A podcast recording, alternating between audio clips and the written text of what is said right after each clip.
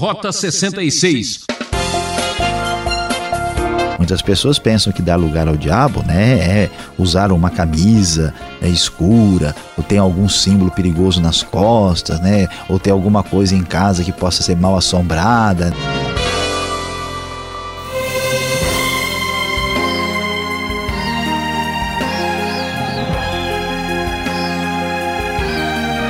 Ouvinte transmundial, este é um momento especial.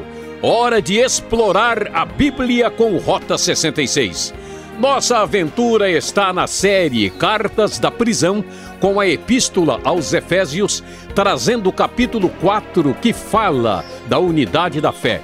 O professor Luiz Saião apresenta o tema Unidos Venceremos. Se Deus é um só e a Bíblia é única, por que temos tantas igrejas e grupos diferentes? Como acalcar a unidade em meio a tantas variedades? É, Deus precisa dar o dom para a gente saber viver, não é mesmo? Que tal aprender um pouco mais sobre isso, hein? É, prezado ouvinte, não é apenas um jargão. Esta é a ênfase do apóstolo Paulo falando à Igreja de Cristo em Éfeso. Nós vimos até agora Paulo falando bastante da questão teológica no início da carta aos Efésios. Ele mostra a posição deste cristão que acabou de crer em Cristo Jesus e a consciência do que significa esta nova vida e o que é de fato a Igreja de Cristo. Prosseguindo, Paulo vai agora para os aspectos práticos. Se é verdade tudo isso, como então nós devemos viver a primeira parte de Efésios fala sobre em que devemos depositar a nossa fé e agora como nós devemos agir no dia a dia no nosso procedimento. Assim, ele pede que eles vivam de maneira digna da vocação, do chamado que receberam. E aqui vão os conselhos: sejam completamente humildes e dóceis, sejam pacientes, suportando uns aos outros com amor façam todo o esforço para conservar a unidade do espírito pelo vínculo da paz. Há um só corpo e um só espírito, assim como a esperança para a qual vocês foram chamadas, chamados é uma só. Há um só Senhor, uma só fé, um só batismo, um só Deus e Pai de todos, que é sobre todos e por meio de todos e está em todos. É muito importante destacar que em Cristo a unidade da igreja é fundamental. Infelizmente, vivemos em uma época da história quando a fragmentação do corpo de Cristo é uma realidade. Mas a ênfase de Paulo é que esta consciência de que há somente um Senhor, um só Deus, um só Espírito, um seu corpo, precisa ser retomada porque somos todos irmãos em Cristo Jesus e aquilo que nos une precisa ser muito mais forte do que aquilo que nos separa e nos divide. E então, depois de reforçar a verdade de que unidos venceremos, Paulo vai adiante e diz a cada um de nós, depois de reforçar a unidade, agora vamos para a particularidade. A cada um de nós foi concedida a graça conforme a medida repartida por Cristo. Esta unidade é marcada por diversas individualidades que foram agraciadas por Cristo. Como é que foi é, esse processo de receber esse, essa, essa graça de Cristo? Como é que isso aconteceu? Então, Paulo vai citar um texto bastante estranho que vem do Salmo 68, 18 ah, e ele diz que foi dito quando ele subiu em triunfo às alturas, levou cativos muitos prisioneiros e deu dons aos homens. Paulo menciona um salmo que fala de um triunfo numa batalha, quando ah, o vencedor trazia como resultado da sua conquista prisioneiros que eram, vamos assim dizer, as dádivas, os presentes distribuídos depois desta conquista. De maneira semelhante, muito longe de ser alguma espécie de guerra bélica dos tempos do Antigo Testamento, Cristo fez alguma coisa semelhante. E então ele vai dizer no verso 9: Que significa ele subiu, senão que também havia descido às profundezas da terra? Aquele que desceu é o mesmo que subiu acima de todos os céus, a fim de encher todas as coisas. E então ele vai dizer que ele designou alguns para apóstolos, profetas, evangelistas, pastores e mestres, e que coisa estranha, que ligação tem esse verso 11 com tudo aquilo. Da mesma maneira como a, a vitória do passado dizia que Cristo havia ah, vencido também na na situação da sua morte e ressurreição, que ele desceu às profundezas das terras e depois ele subiu, ele triunfou. E na sua grande vitória, em vez dele trazer prisioneiros para ser entregue aos homens, os seus, uh, o seu despojo, uh, aquilo que ele recolheu nessa vitória, foram dons, dádivas, essas graças que são distribuídas entre o povo de Deus. E assim há esta diversidade dessas diversas individualidades que marcam a unidade da igreja. Nela temos apóstolos, profetas, evangelistas, pastores e mestres. E possivelmente, ou muito razoavelmente, pastores e mestres talvez devam ser entendidos como uma unidade, com o fim de preparar os santos para a obra do ministério para que o corpo de Cristo seja edificado. Veja que uma igreja abençoada é uma igreja que tem unidade com diversidade, com pessoas atuando em dons distintos.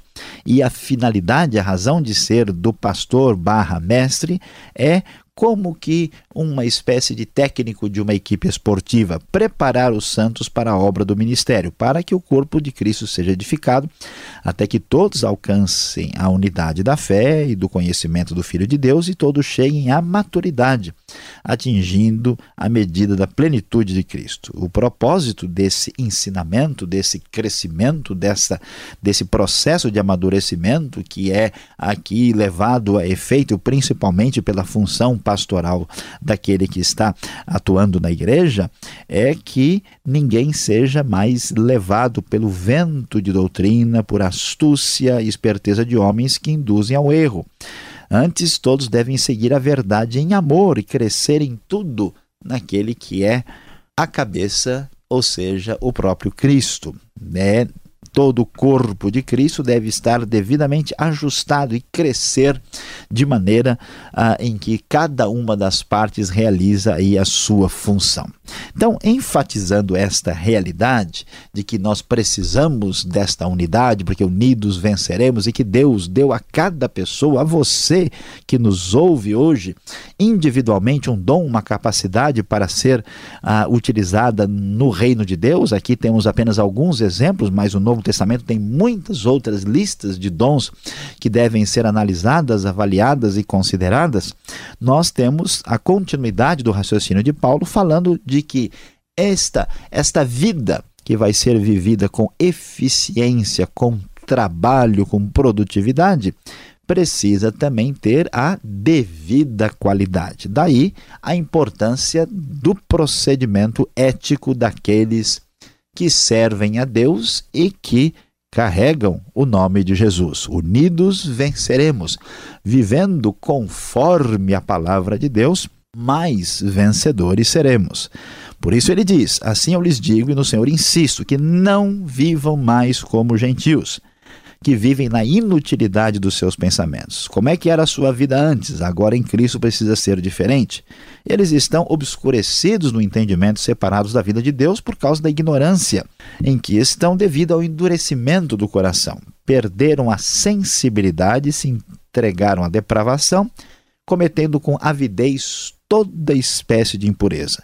Vocês não aprenderam assim de Cristo, diz Paulo. Portanto, vocês devem ter uma maneira diferente. O verso 22 vai enfatizar quanto à antiga, à antiga maneira de viver, vocês foram ensinados a despir-se do velho homem que se corrompe por desejos enganosos e devem ser renovados no modo de pensar e a revestir-se do novo homem, criado para ser semelhante a Deus em justiça e em santidade, que são provenientes da verdade. Então, como é que isso se manifesta na prática? Paulo vai dizer: olha, pessoal, vocês devem abandonar a mentira e falar a verdade para o seu próximo, porque nós somos membros de um só corpo. Quando vocês ficarem irados, não pequem, apaziguem a ira antes que o sol se ponha e não deem lugar ao diabo.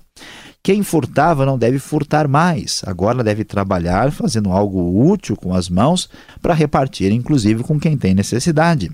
Nenhuma palavra torpe, isso é uma palavra destruidora, deve sair da boca de vocês. Pare de falar bobagem, pare de falar coisas indecentes, mas use a sua boca para aquilo que for útil para edificar os outros, conforme a necessidade, para que conceda graça aos que ouvem esta sua palavra. Não entristeçam o Espírito Santo de Deus, porque vocês foram selados por ele para o dia final da redenção. Vamos nos livrar de amargura, indignação, ira, gritaria, calúnia e de toda maldade e agir com bondade e compaixão para com os outros praticando o perdão de Cristo. Se nós estamos nesta unidade do povo de Deus, se cremos que unidos venceremos e queremos servir a Deus, a nossa vida tem que ter uma qualidade moral diferenciada. E assim, ah, nós entramos agora um pouco no próprio capítulo 5, na primeira parte, onde a ênfase é exatamente essa: sejam imitadores de Deus como filhos amados. Vocês devem andar em amor. Não deve haver entre vocês menção de imoralidade sexual, nenhuma espécie de impureza e de cobiça, não haja obscenidade, nem conversa tola, gracejo imoral, tudo que é inconveniente. Vocês devem lembrar que nenhum imoral, impuro, ganancioso, que é idólatra, tem herança do reino de Cristo. Ninguém deve enganar vocês, porque a ira de Deus vai cair sobre quem vive nesta prática da desobediência. Não participem dessas coisas. Por quê? Vamos ver a diferença. Antigamente eu era trevas, agora eu sou luz. Eu devo viver como filho da luz e aprender o que é agradável a Deus. Não participem das obras infrutíferas das trevas. Vocês devem reprová-las, expô-las à luz porque aquilo que é colocado perante a luz é revelado e assim é absolutamente destruído. Deus então dá o seu grande aviso: desperta tu que dormes, levanta-te dentre os mortos e Cristo resplandecerá sobre ti, diz aí o verso 14, no final da primeira parte do capítulo 5, que complementa o capítulo 4. Meus prezados ouvintes, é necessário entender a grandiosidade da obra de Deus em Cristo Jesus. Devemos entender que Paulo nos chama à unidade. Unidos venceremos e vivendo segundo os padrões da palavra de Deus, certamente maior impacto também causaremos.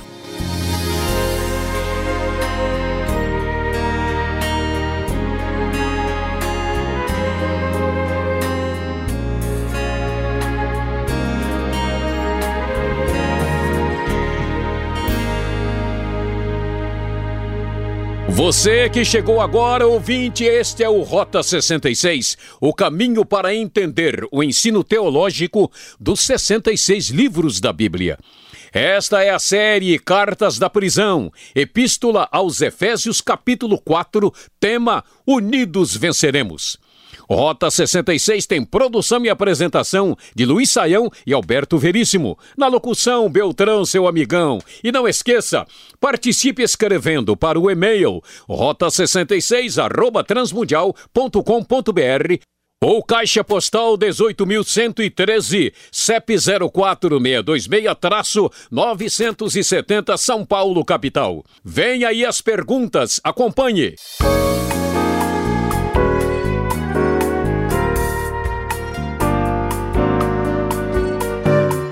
Perguntas e mais perguntas agora aqui para o seu estudo, aprendendo um pouco mais no texto de Efésios capítulo 4.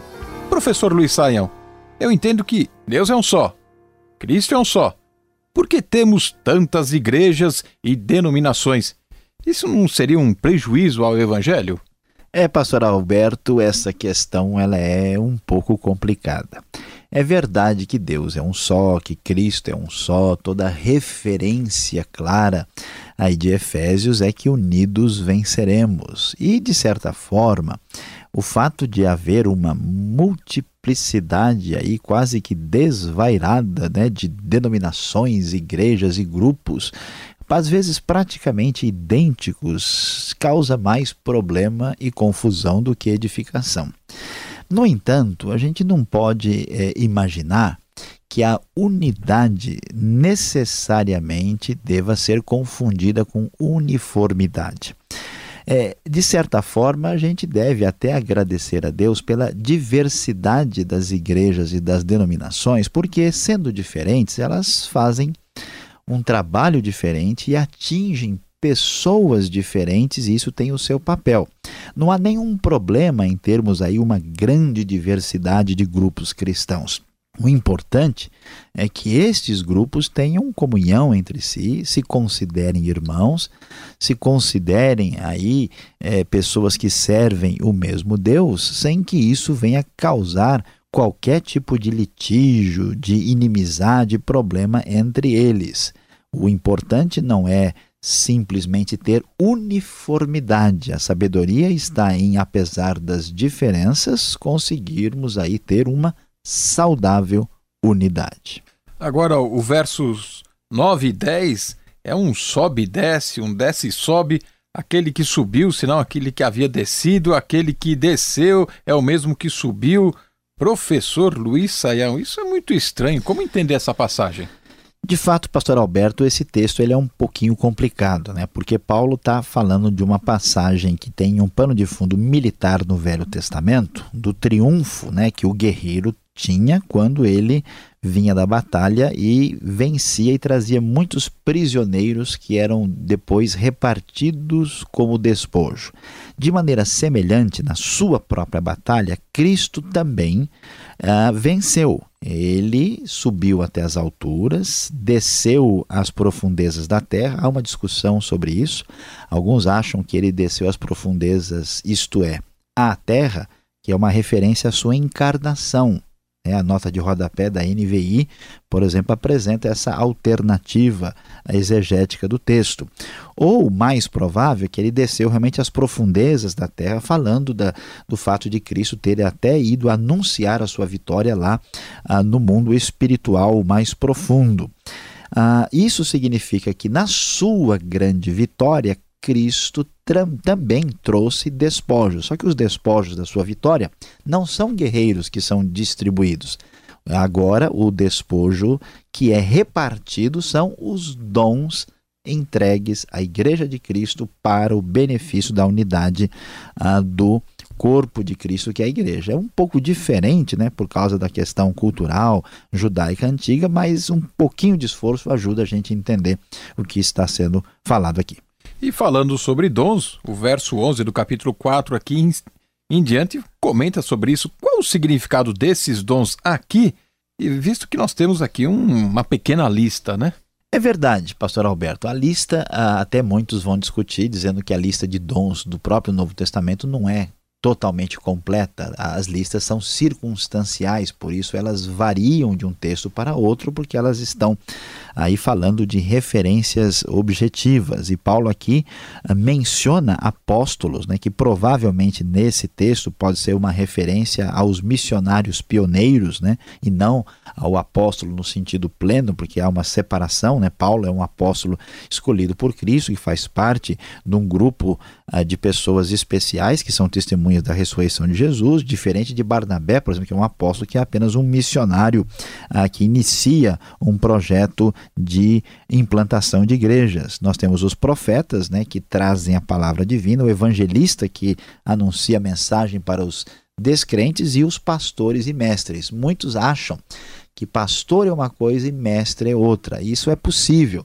mas é preferível entender aqui que devemos considerar pastor, mestre como a uma função única. Vamos falar um pouco mais sobre esse assunto que tanto me interessa. O que é de fato um pastor? Ele precisa ser um mestre, então? Pastor Alberto, olha só, né? Você já é um pastor e poderia até ajudar respondendo aqui. De fato, no Novo Não, Testamento, no Novo Testamento, a ideia do pastor não é, por exemplo, de um sacerdote, né? Como se o pastor fosse o intermediário entre Deus e a pessoa. Tem gente que faz isso, né? Vai buscar o pastor como se o pastor fosse o caminho para ele chegar a Deus. Outras pessoas entendem que o pastor é o dono da igreja, né? O líder, o cara que manda lá, a igreja é a extensão da casa dele.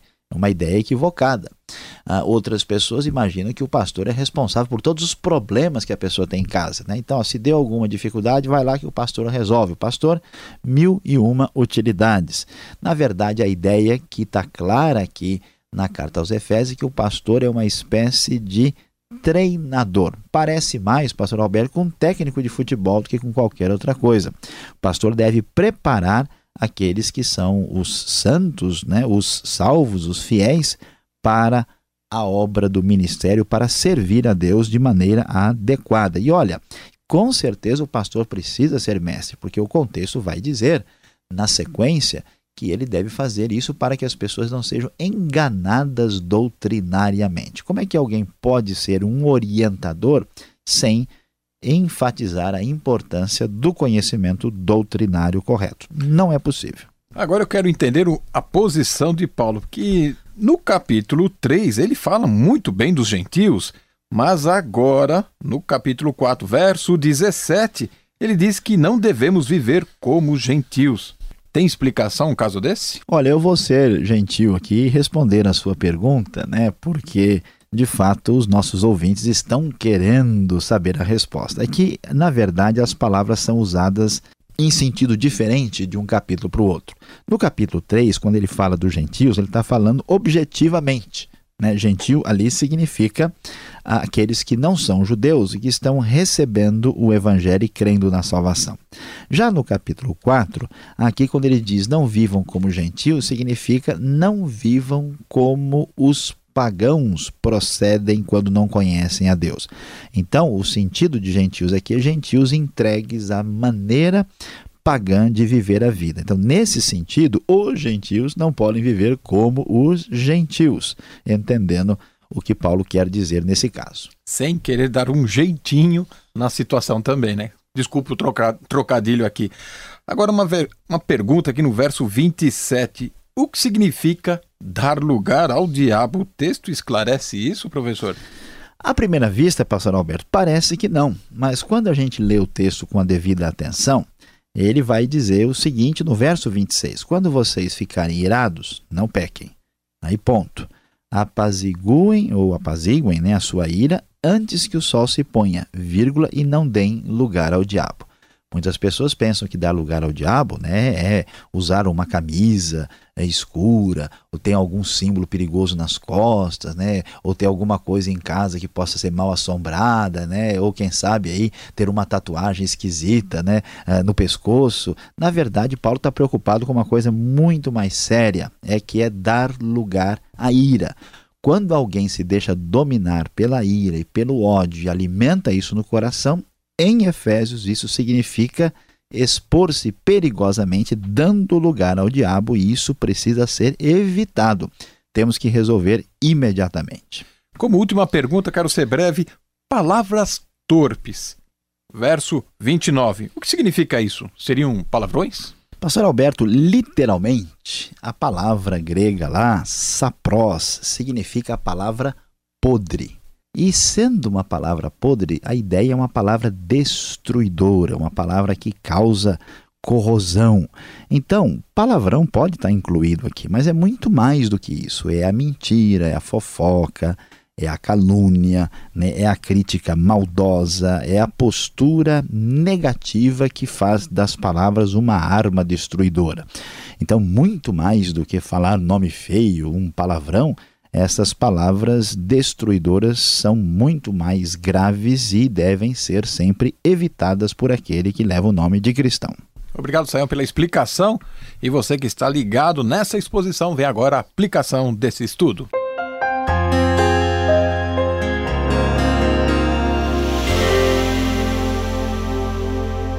No Rota 66 de hoje, Estudamos Efésios capítulo 4 e entramos um pouco já no capítulo 5, primeira parte. O nosso tema foi Unidos Venceremos. Sim, prezado ouvinte, vamos ficar unidos para escutar até o fim a conclusão daquilo que Paulo nos ensina sobre a importância da unidade do corpo de Cristo, dos dons dados por Deus àqueles que se chamam cristãos e do procedimento que deve agradar a Deus na nossa conduta do dia a dia. Pois diante dessa tão importante e nobre lição, vamos lá para a nossa aplicação.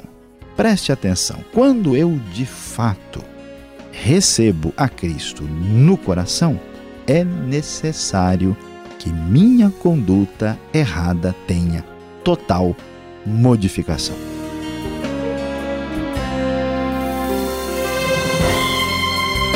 Ah, que pena, ouvinte! Termina aqui mais um programa Rota 66.